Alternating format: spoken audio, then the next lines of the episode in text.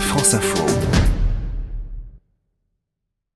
À quand les retrouvailles entre la Corée du Nord et la Corée du Sud Depuis la séparation en deux de la péninsule en 1945, le gouvernement de Séoul a tout fait pour renforcer l'unité nationale et se positionner comme un acteur économique de premier plan. Ce pays qui était misérable à la sortie de la guerre de Corée dans les années 50. Sébastien Faletti du magazine Géo.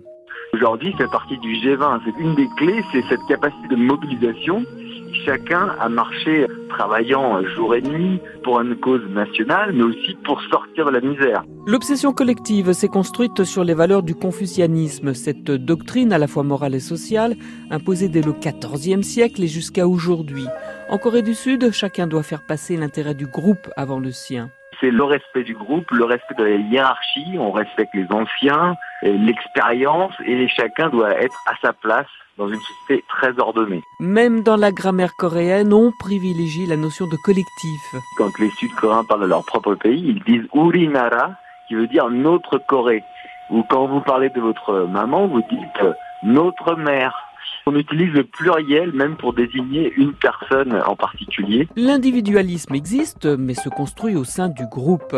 Du coup, le regard de l'autre est très important et la beauté nécessaire pour réussir son ascension sociale. La Corée est très célèbre aujourd'hui pour être le pays peut-être où on y pratique le plus la chirurgie esthétique parce qu'il s'agit de répondre à certains canons de beauté.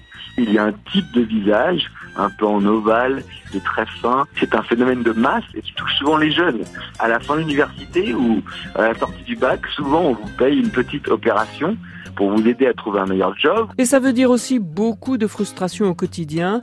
Il existe des lieux pour faire passer sa colère. Je suis allé dans le quartier étudiant où on a ouvert récemment une rage room. Rage, c'est la colère. Vous payez pour euh, environ 40 euros. Vous entrez dans une salle et là, pendant un quart d'heure, on vous donne des assiettes et vous pouvez les casser avec des battes de baseball, les jeter contre les murs. Vous pouvez hurler.